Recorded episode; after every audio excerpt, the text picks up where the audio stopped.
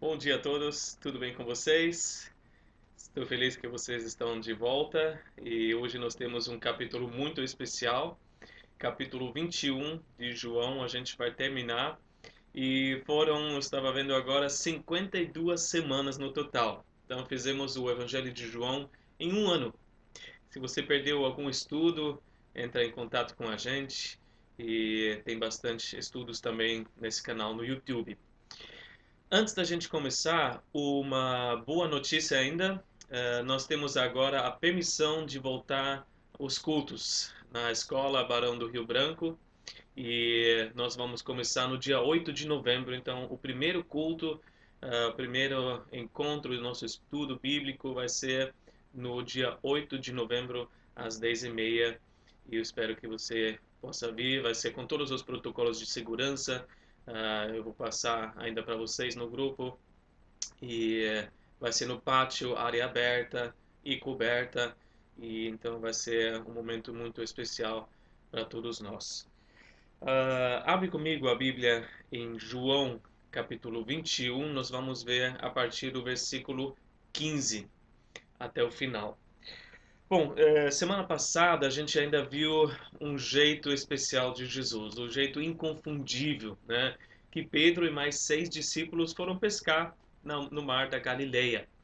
E foi assim ainda um pouco confusos, né? Eles foram praticamente voltar, uh, pelo menos a maioria desse grupinho, para a profissão antiga deles.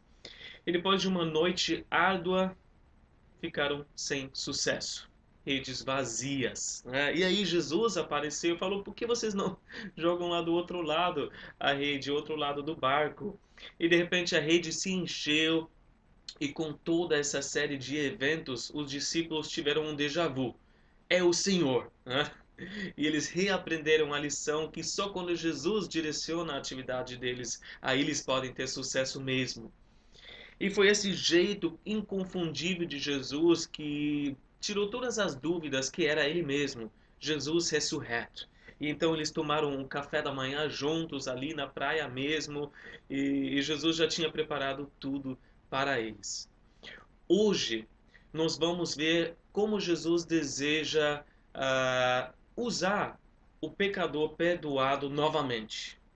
Porque a gente sabe que Jesus pode perdoar todo pecador, qualquer pecado, qualquer pecador que se arrepende. Né? Mas a gente tem, às vezes, mais dificuldade em acreditar que Jesus pode usar essa pessoa novamente também. Né? Porque perdoar é uma coisa, né? agora estender a confiança outra vez requer mais ainda. Uh, você pode imaginar uma pessoa que né, precisa de perdão e de repente no mercado, né, um funcionário traiu a confiança do, eh, do, do, do dono do estabelecimento, né, e pode até ser perdoado. Mas uma outra coisa é confiar nesse funcionário de novo, é continuar dando responsabilidade para esse funcionário depois que ele se arrependeu. Mais ainda se foram várias traições, né, repetidas traições. Mas Deus nos mostra hoje nesse estudo o seu amor, a sua paciência através do exemplo de Pedro. Né? Ele dá uma nova chance para esse discípulo falido, por assim dizer. Pedro, que negou Jesus três vezes, né? se arrependeu e foi perdoado. Ok, check, legal, né? Ele foi é, perdoado totalmente. Mas hoje a gente vê que Jesus também restaurou Pedro publicamente e lhe deu uma nova comissão para ele. E logo em seguida, esse também bem interessante, logo em seguida daquela restauração que a gente vai ver, uh, Pedro pisou na bola, né? de novo. E por isso Pedro uh, se torna um, um, um exemplo para nós, né? dá esperança para nós, porque a gente se identifica com ele tanto. Então vamos ver como que foi em primeiro lugar a restauração de Pedro. Versículos de 15 a 17. Vamos ver. Depois de comerem, Jesus perguntou a Simão Pedro: Simão, filho de João, você me ama mais do que estes? Disse ele: Sim, Senhor, tu sabes que eu te amo. Disse Jesus: Cuide dos meus cordeiros. Novamente Jesus disse: Simão, filho de João, você me ama? Ele respondeu: Sim, Senhor, tu sabes que te amo. Disse Jesus: Pastorei as minhas ovelhas. Pela terceira vez ele lhe disse: Simão, filho de João, você me ama? Pedro ficou magoado por Jesus lhe ter perguntado pela terceira vez: Você me ama? Ele disse: Senhor, tu sabes todas as coisas e sabes que te amo. Disse-lhe Jesus: Cuide das minhas ovelhas. Bom, depois de comerem, foi aquele café da manhã completo, né, preparado por Jesus na praia. E a gente vê que o ambiente que Jesus escolheu não foi o tribunal, né? Não foi esse esse lugar oficial assim, vamos desenrolar esse caso todo, mas foi um ambiente informal, de piquenique na praia, né? bem descontraído. É, é como Jesus também nos deixa bem à vontade para tratar as nossas feridas. Né? Ele não nos deixa encurralado, nem nervoso, né? nem pressionado, mas ele tem uma forma tão gentil, tão humilde, maravilhosa de tratar com as, as nossas vidas. Jesus chamou então Pedro, né? Vem cá, Pedro. Ah, vamos, vamos conversar. Mas foi na presença dos discípulos, né? Os outros também estavam ali, né? De repente ainda comendo. Mas foi uma série de reafirmações que já tinham fortalecido Pedro. Né? Não foi a primeira vez, agora, o primeiro contato ali depois da ressurreição. Aliás, até antes da morte de Jesus, Jesus já deixou uh, promessas para uh, Pedro. Em Lucas 22, 31 e 32, nós lemos que Jesus disse: Simão, Simão, Satanás pediu vocês para peneirá-los como trigo mas eu orei por você, para que a sua fé não desfaleça. E quando você se converter, fortaleça os seus irmãos. A gente sabe que no momento da fraqueza, Pedro preferiu né, o caminho de menos oposição, de não ser né, identificado com Jesus, e cedeu à tentação e negou Jesus. Jesus sabia que isso ia acontecer, não foi novidade para ele, mas ele deixou Pedro avisado você vai passar por um perrengue, você vai uh, né, ter várias dificuldades aí nesses próximos dias, mas foram três promessas que ele deu. Primeiro, eu orei por você. A oração de Jesus estava garantida para ele que a fé dele não desfalecesse. E embora ele, ele tivesse sido infiel, né, ele não deixou de crer em Jesus. A outra promessa foi da superação dessa falha essa negação. Porque ele falou quando você se converter, não se um dia, mas quando você se converter. Então ele iria se arrepender, ele iria dar a volta por cima. E a terceira promessa nesses versículos é que ele seria restaurado, que ele seria usado novamente. E que ele falou: fortaleça os seus irmãos. Pedro foi usado grandemente para fortalecer os seus irmãos depois que ele foi restaurado. Ele se tornou um grande pilar na igreja primitiva. Ele escreveu duas cartas, né, que a gente tem aqui no, no Novo Testamento. Então foi usado grandemente para encorajar e fortalecer os irmãos. Não foi apenas essas promessas, né, essas, esses versículos que a gente viu agora antes da morte de Jesus, mas também uh, o que reafirmou que Jesus não tinha acabado com ele foi uma atenção especial logo depois da ressurreição. E a gente lê no Evangelho de Marcos 16, versículos de 6 e 7.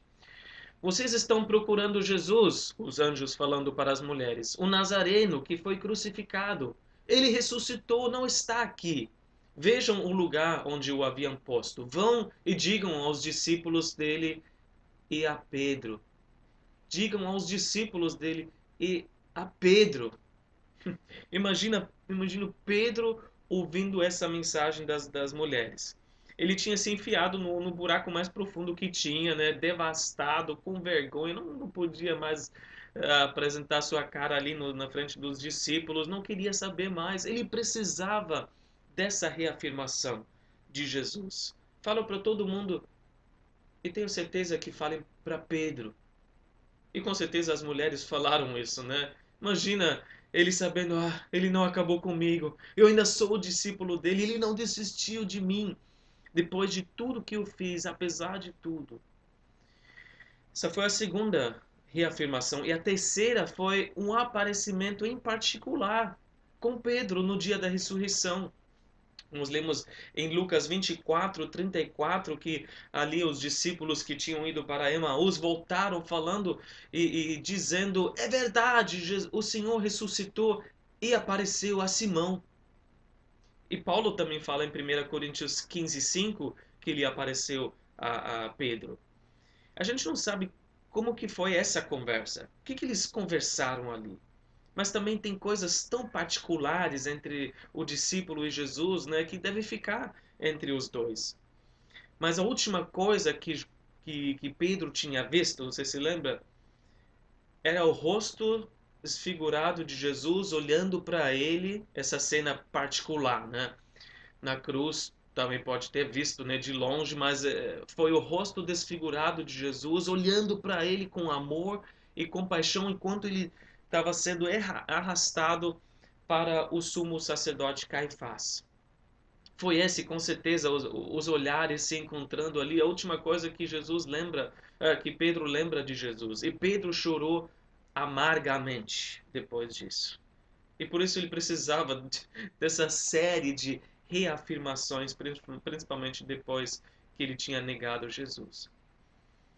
Talvez a sua infidelidade também tenha traído a confiança de Jesus, e talvez repetidas vezes.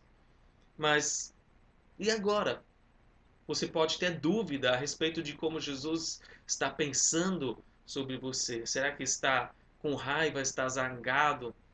Mas Pedro nos mostra que ele não fala, eu não quero nem ver a sua sombra.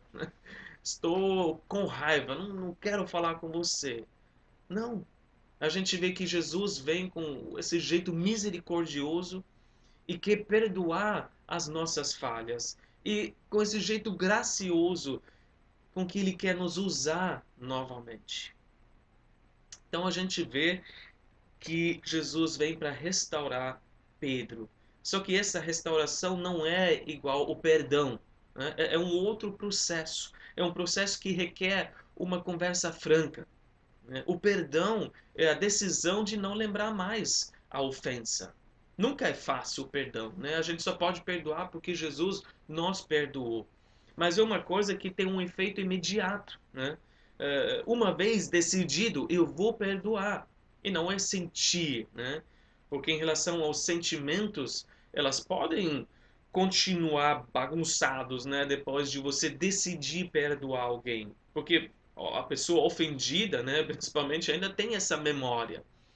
Mas ela, uma vez que ela decide não exigir esse pagamento, né, a retribuição pela ofensa ou guardar rancor, o que que acontece? Em relação ao perdão, o efeito é imediato. Uma vez que o, o perdão é liberado, os dois, tanto o, o, o, ofensor como a pessoa ofendida, saem da prisão, estão livres. Então vem imediatamente uma vez que a pessoa decide. E uma vez que Jesus decidiu perdoar, né? Ele sempre quis perdoar as nossas falhas, por isso Jesus veio. Né? A gente vê que o perdão é imediato, mas a restauração demora mais. É um tratamento na raiz do problema. Né? Isso requer encarar suas falhas, encarar uh, as causas dessas falhas. É algo mais profundo, é você se humilhar, é você sondar o seu coração, é, é deixar que aperta onde está doendo ainda. E geralmente isso não acontece de forma imediata. Isso demora mais. É como um osso quebrado que precisa colar primeiro. Você deixa ele enfaixado, né? Isso demora. E exatamente essa palavra é interessante que Paulo usa em Gálatas 6:1 quando ele fala de restauração. Ele fala: "Irmãos, se alguém for surpreendido em algum pecado, vocês que são espirituais deverão restaurá-lo com mansidão. Mas cuide-se, porém, cada um para que também não seja tentado." Então vocês deverão restaurá-lo com mansidão. E o original ali fala de né, juntar os ossos, as, as, duas partes, para que possam colar né, de um osso quebrado. Demora mais tempo, não é como o perdão que é liberado uma vez que se toma essa decisão. Mas Jesus é esse perito em restauração. Né? Ele sabe fazer as perguntas certas, ele sabe como lidar com cada um, ele tem essa paciência imensa, como uma pessoa que, sabe, as pessoas que gostam de restaurar carros velhos. Tem que ter uma paciência para achar as partes, né? Para a parte mecânica, para juntar. Não deu certo, desmonta, monta de novo. E, e, e, é ter essa visão, né? saber como usar de novo esse carro. Mesmo quando todo mundo fala, eu não vejo jeito para esse carro, né? ninguém dá nada para esse carro.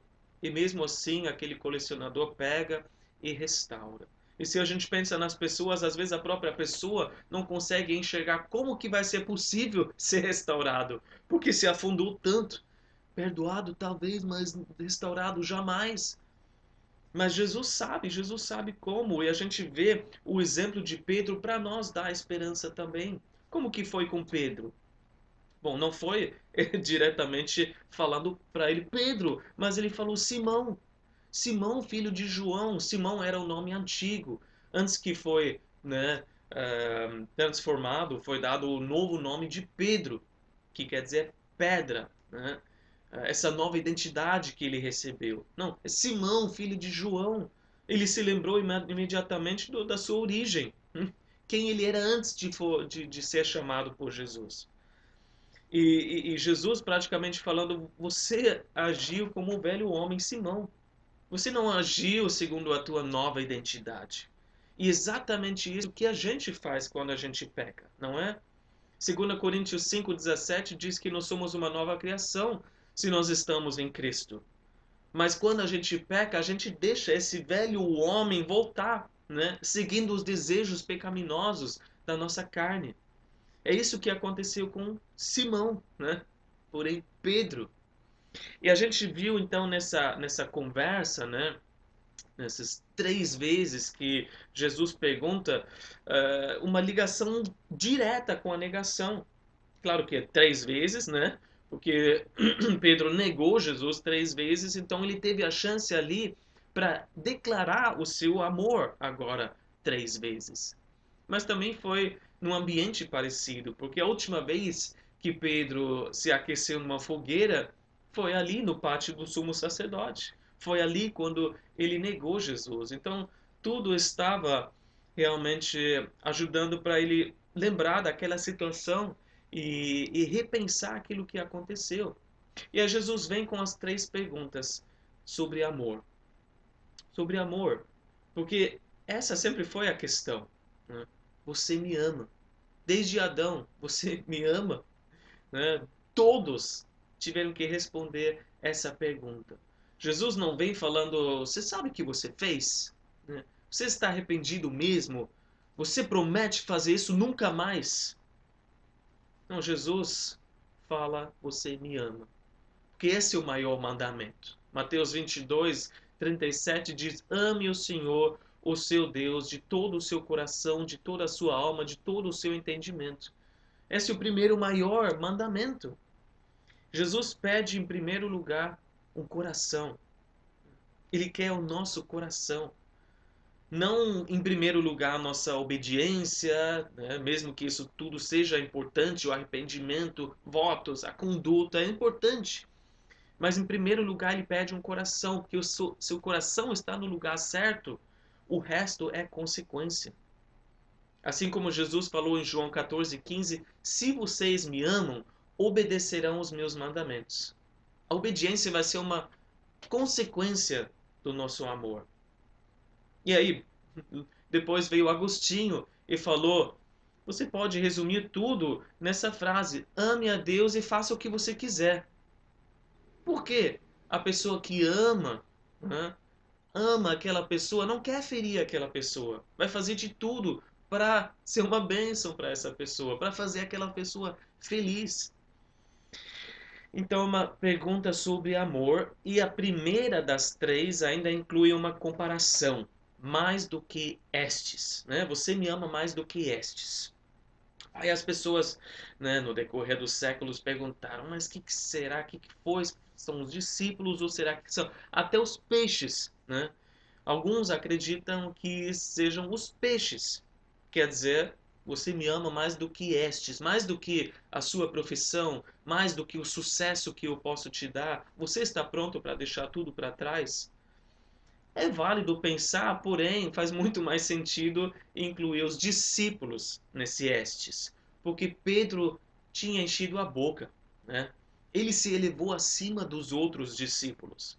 Mateus 26, 33 diz: Ainda que todos te abandonem, eu nunca te abandonarei. Pedro provavelmente batendo né, no peito. Mesmo que os outros, não posso garantir por ele, mas eu jamais. Né? E Jesus queria saber se ele, ele ainda estava se exaltando daquela forma. Mas Pedro já passou por tanto, né? depois que ele chorou, chorou amargamente, imagino que ele deve ter chorado muitas vezes ainda. E a resposta, então, vem de forma bem reservada. Né? Ele nem menciona os outros na resposta dele. Né? Não, não tem mais altivez. Ele só fala, tu sabes, né? não preciso fingir, não preciso ser hipócrita, tu sabes, Senhor. E agora a gente precisa voltar ao original, porque para nós é tudo você me ama, eu te amo, você me ama, eu te amo. No original uh, tem várias, né, várias palavras para o, o, no grego, né, para a palavra amar. Nesse texto são duas palavras diferentes. Uh, duas vezes, as primeiras duas perguntas, Jesus pergunta: Você me ama com amor ágape? Ágape é o amor de Deus, o amor perfeito, o, o amor que se dá, o amor não egoísta. E Pedro, todas as vezes, ele responde com a palavra fileu. Eu te amo com a, o amor fileu, que é o amor fraternal. Ele está falando praticamente: você sabe que eu gosto muito de você, eu, eu, sou, eu sou o teu amigo. Ele ainda fala: tu sabes, né? todas as vezes, tu sabes, tu conheces bem o, o grau, a, a, intensidade do meu amor. Não, não está perfeito, não está não, não tá no nível ágape. Antes ele se achava até demais, né? Mateus 26, 35, ele fala: Mesmo que seja preciso que eu morra contigo, nunca te negarei, nunca mas agora já é, tu sabes, é, é esse nível, agora é de verdade, sem máscaras, é, é tudo que eu tenho. É, é, assim que o meu coração está. Então, na terceira vez, ao invés de Jesus perguntar, você me ama com amor ágape, ele pergunta, você me ama com amor fileu? Né? Você amor, me ama com amor fraternal? E Pedro diz que ficou triste, ficou magoado. Primeiro, porque foi a terceira vez que, obviamente, lembrou ele quando o galo cantou, né, vividamente da negação dele, mas também porque Jesus escolheu se descer, né, se baixar ao nível de Pedro. E essa insuficiência do, do, do próprio coração, do próprio amor, fileu, mas era tudo que ele podia oferecer naquele momento. Mas você imagina ele falando: Eu gostaria de te amar com amor ágape, mas é, é, fileu é tudo que eu tenho agora. E por isso ele ficou magoado. Mas mesmo assim, Pedro descansou no fato que Jesus sabia de todas as coisas. Que, que Jesus conhecia Pedro melhor do que ele conhecia a si mesmo. E nós, né, quando olhamos ao nosso coração e falamos, a gente, a gente está aqui, mas tu sabes, né? Tu sabes, Senhor. A gente pode descansar que o Senhor conhece a gente muito melhor do que nós a nós mesmos. E a paciência de, de Jesus se mostra nessas frases aqui, porque ele fala praticamente: se fileu é tudo que você tem, não tem problema agora. É, é um bom começo. Vamos trabalhar daqui para frente. E mesmo assim, né, Pedro não mudou a, a, sua fala, falou: não, esse amor que eu tenho por você, Senhor, mas, mas é sincero, é de coração. Mesmo assim, Jesus confiou as suas ovelhas nas mãos de Pedro que não foi essa comissão que a gente viu né, nessa restauração, três vezes ele recebe essa nova comissão, essa nova missão para a vida dele. Cuide dos meus cordeiros, pastorei minhas ovelhas, cuide das minhas ovelhas. Isso mostra a total confiança de Jesus em Pedro. Ele confiou, aliás, o que ele tem de mais precioso nas mãos de Pedro. Apesar da falha dele, apesar de todo o passado, apesar das imperfeições que ele estava tendo, na, apresentando naquele momento, E isso nos mostra que o amor por Jesus se expressa no cuidado pelas suas ovelhas. É impossível você dizer eu amo Jesus, mas eu tô nem aí para os meus irmãos. Eu amo Jesus, mas não, me, não, não, não suporto esses irmãos. Né? Você me ama, então cuide.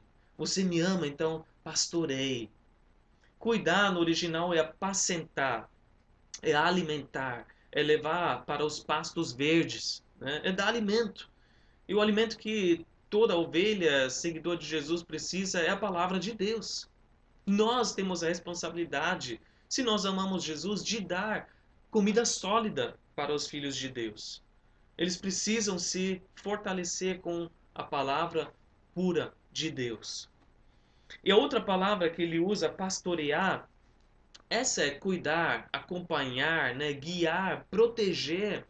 É ter o coração do pastor, do bom pastor, que deixa até os 99 para ir atrás de uma ovelha perdida.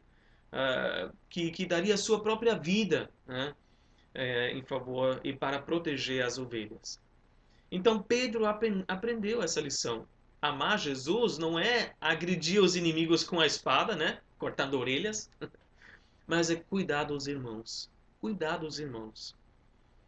E você pensa, eu não sou pastor, então isso não se aplica a mim. Mas não precisa ser pastor de uma igreja. Pergunte quem são as tuas ovelhas. Quem são as ovelhinhas que Deus deixou é, confiado nas suas mãos? Começa na família. São os próprios filhos, talvez, as suas ovelhinhas, né? Os seus sobrinhos, talvez netos.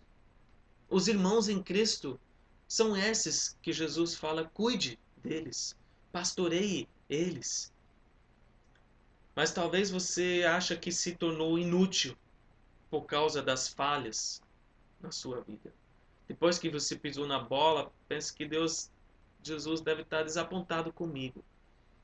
Mas Pedro nos mostra que não. Se você se arrependeu, ele quer te usar de novo para cuidar dos teus irmãos. Então entra nessa conversa franca, entra nessa nesse processo de restauração, porque certamente Jesus quer te usar de novo. Vamos agora continuar. Depois disso, Jesus revela mais ainda a Pedro aqui, versículos 18 e 19. Digo-lhe a verdade: quando você era mais jovem, vestia-se e ia para onde queria. Mas quando for velho, estenderá as mãos a, e outra pessoa o vestirá e o levará para onde você não deseja ir. Jesus disse isso para indicar o tipo de morte com a qual Pedro iria glorificar a Deus. E então lhe disse: Siga-me. Na época em que João escreveu, né, Pedro já tinha morrido. Mas a história também nos diz que Pedro morreu crucificado. Pedro foi crucificado durante a, perseguição que se levantou eh, por Nero em Roma. Ele foi levado onde ele não desejou ir. As mãos deles foram estendidas numa cruz. É um detalhe que a história nos dá, ele que, que ele não, não quis morrer como seu mestre, ele se julgou não digno de morrer como Jesus, crucificado assim como ele. Então o que, que ele pediu? Para ser crucificado de cabeça para baixo. E assim Pedro, o grande Pedro, morreu. Essa morte ele tinha desejado, de certa forma achava que estava pronto né, para ela antes de Jesus sofrer. Mas essa morte então foi concedida a ele depois que Jesus tinha morrido e ressuscitado. Só depois que Jesus pagou o preço pelos pecados, então Pedro poderia glorificar Jesus através da sua morte. E dessa vez ele tinha até a promessa, né? Que ele não iria dar para trás, mas que ele seria fiel até o fim. Foi essa a profecia que Jesus deu para ele. Mas se a gente pensar, o que, que isso faz com uma pessoa? Saber a forma da sua morte. Né? Com certeza você fica bem alerta aos sinais que acontecem, né? Uma cruz, né? Se a gente entende que ele também tinha entendimento disso, né? Vai ser uma cruz. e acho que a minha morte já está chegando, né? Eu estou chegando em Roma, tem um monte de romano ali, né? Ou várias coisas acontecendo, ele pensando, será que esse é o meu fim? Né? Porque Jesus já falou como seria. Mas não importa como Pedro iria sair dessa terra, né? O mais importante era o quê? Siga-me. Era ele seguir Jesus no presente, no agora, não olhando para o futuro. Quando que eu vou morrer? Né? Ou, ou, quando que o quais os sinais do anticristo que vai aparecer? Siga Jesus no presente. Independente das circunstâncias, Jesus quer que o sigamos agora mesmo. E essa é a única forma para ser fiel até o fim também. E se a gente pensa na nossa morte, não é, eu acredito, exatamente a nossa morte, né, que é tão difícil assim. A nossa morte para Jesus uma vez, né, a gente morre uma vez, mas vai acontecer uma vez só. Né? A gente vai conseguir passar por essa morte, essa passagem dessa vida para a vida né, sem o, o nosso corpo limitado, na presença de Jesus. É a nossa passagem. Mas eu acredito que seja muito mais difícil a nossa morte diária, né? ou, vamos dizer, viver para Jesus. Né? Porque nós morremos todos os dias para a nossa carne, para o nosso ego, para nossos, nossos direitos, né? nossos desejos, para nós mesmos. É o que Paulo falou em 1 Coríntios 15, 31. Todos os dias enfrento a morte. Eu morro todos os dias. Então talvez não seja o morrer fisicamente para Jesus, assim como Pedro também enfrentou, mas o morrer todos os dias. E por isso a gente precisa lembrar: siga-me hoje. Siga-me hoje, Jesus diz. E agora, Pedro né, poderia sair daqui de cabeça erguida, mas Pedro também ainda é Pedro, né, ainda é Simão Pedro. Versículos de 20 a 23. Diz assim: Pedro voltou-se e viu que o discípulo a quem Jesus amava o seguia. Este era o que estivera ao lado de Jesus durante a ceia e perguntara: Senhor, quem te irá trair? Quando Pedro o viu, perguntou: Senhor, e quanto a ele? Respondeu Jesus: Se eu quiser que ele permaneça vivo até que eu volte, o que lhe importa? Quanto a você, siga-me. Por isso, foi por isso que se espalhou entre os irmãos o rumor de que aquele discípulo não iria morrer. Mas Jesus não disse que ele não iria morrer, apenas disse: se eu quiser que ele permaneça vivo até que eu volte, o que lhe importa. A gente pensa, né, que Pedro agora podia sair de cabeça erguida, né?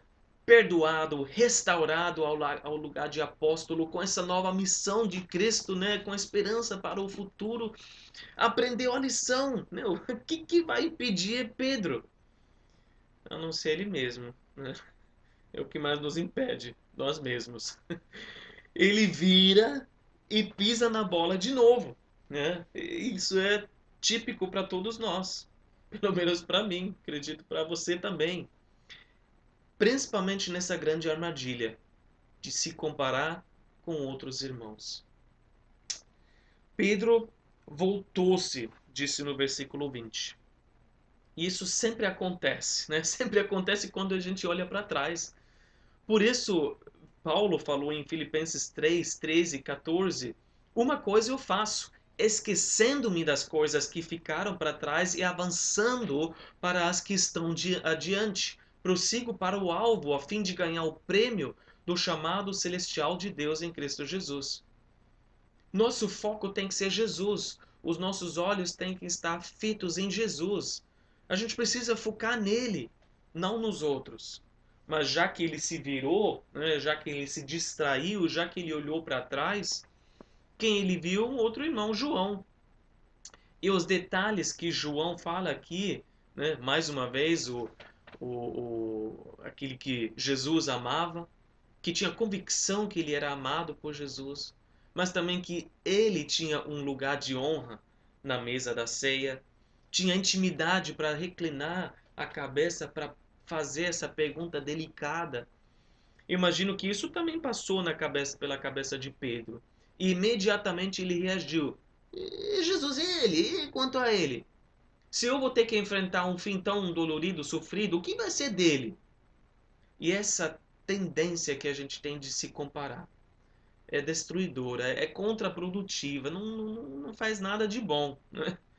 porque só gera inveja. E uma vez que a gente quer aquilo que é do outro, a gente está pecando. É inveja que cria em nós. Por que, que a gente fica tão preocupado com, com a vida dos outros? Geralmente, a gente quer saber do plano de Deus da vida do outro para a gente se sentir melhor. Né? E a gente pensa mais ou menos, ah, tá, pelo menos ele também não vai ter um tratamento melhor que eu. Ah, pelo menos fulano também vai sofrer bastante, né? E aí Jesus fala, mas se eu quiser? E se Jesus quiser? Não importa o que Jesus planejou na vida do outro. Não importa o que ele tem, ele pode ter uma vida mais fácil. Ele pode ter uma vida menos sofrida, ele pode ter mais sucesso em tudo que faz, ele pode ter mais alegria, ele pode parecer mais feliz, ter mais prosperidade. Não, não, não importa. Não pense nisso. Né?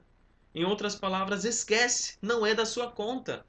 É isso que, que Jesus fala. O que te importa não é da sua conta. Jesus tem um plano individual para cada um de nós. Para mim é outro que para você. Para você é outro do que do outro irmão.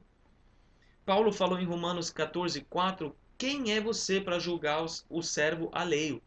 É para o seu senhor que ele está de pé ou cai.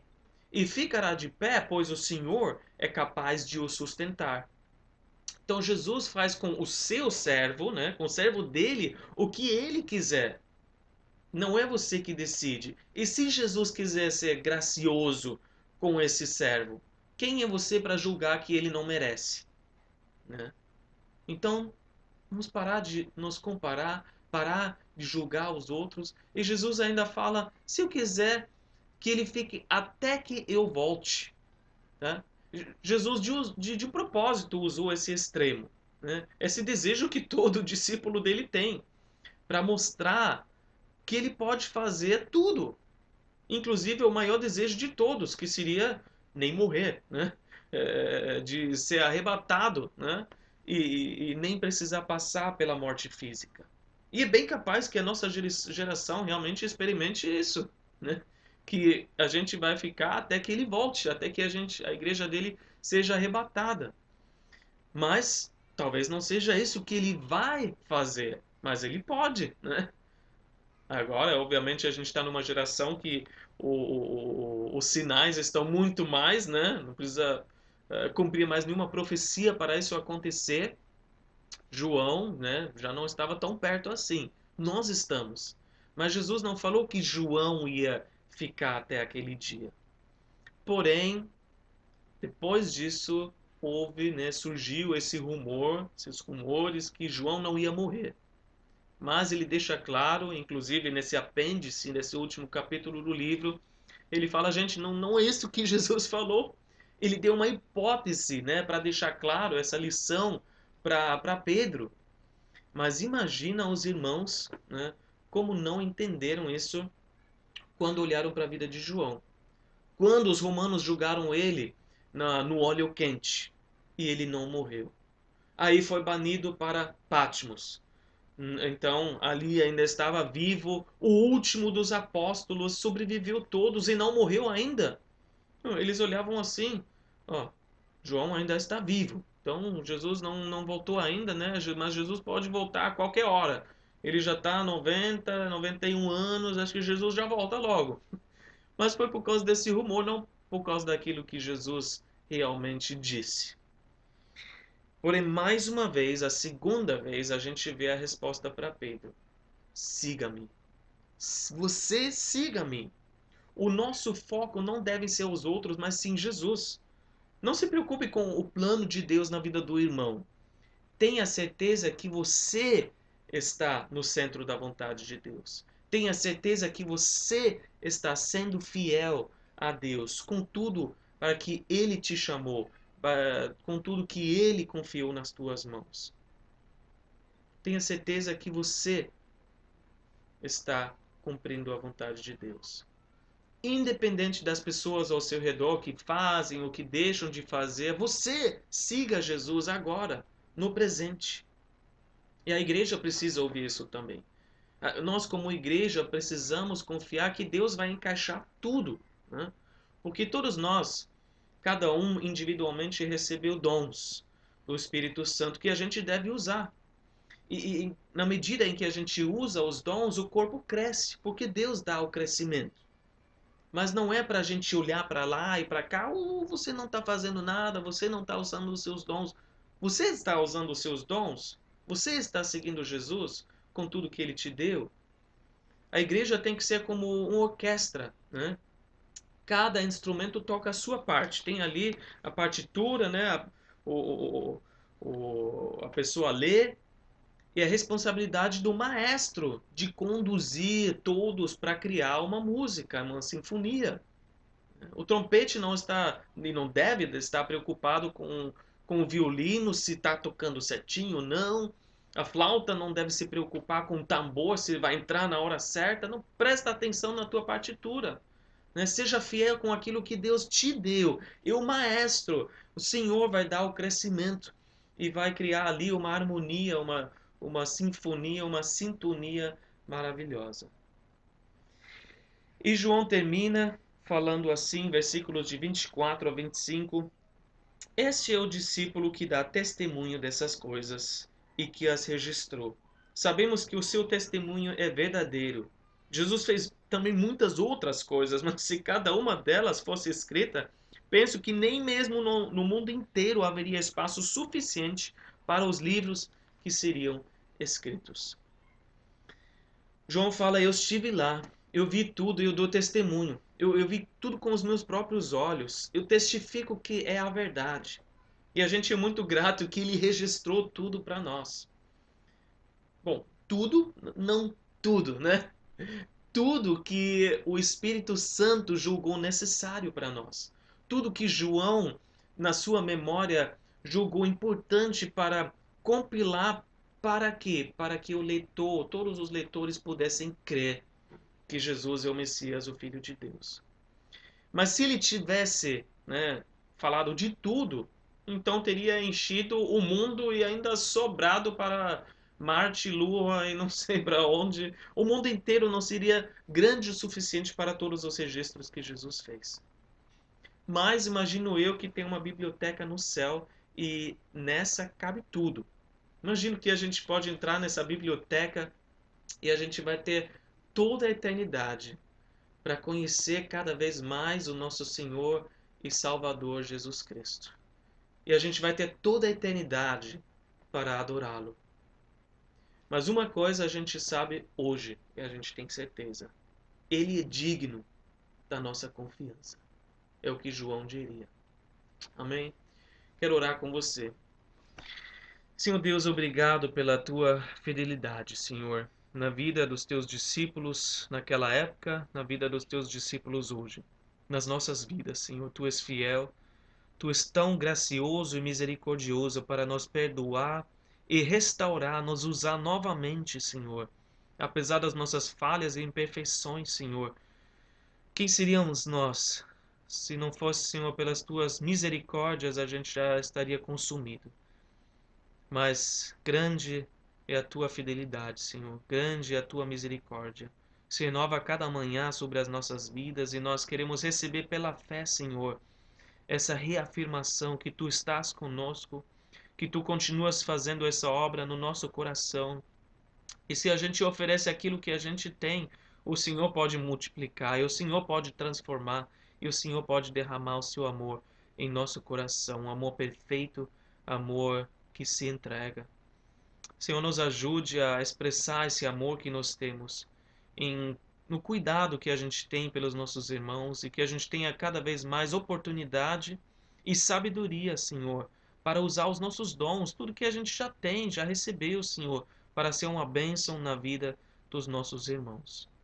Obrigado, Senhor, por nos amar tanto e obrigado por esse Evangelho de João e como ministrou aos nossos corações. Abençoe a cada um, Senhor, aqui que a gente tenha uma, uma semana uh, cheia, Senhor, de alegria, Senhor, de uh, oportunidades para crescer, Senhor, na nossa caminhada. Venha sondar o nosso coração. Venha, Senhor, também uh, nos falar, Senhor, nos perguntar essas essas coisas que a gente talvez não, não queira ouvir, mas que são importantes para que a gente se torne frutífera de novo, para que a gente possa ter uma, uh, uma vida mais abundante com o Senhor. Obrigado, Senhor, por ser tão fiel. Obrigado em nome de Jesus. Amém. Amém. Assim nós encerramos o Evangelho de João. E a partir da semana que vem, uh, nós vamos começar uma nova série que tem o título Consolo nos Salmos. Então nós vamos ter uma introdução semana que vem e depois escolher alguns salmos e ver como Deus fala conosco através uh, desses salmos. Eu espero você de volta semana que vem e espero que Deus tenha falado com você. Deus abençoe.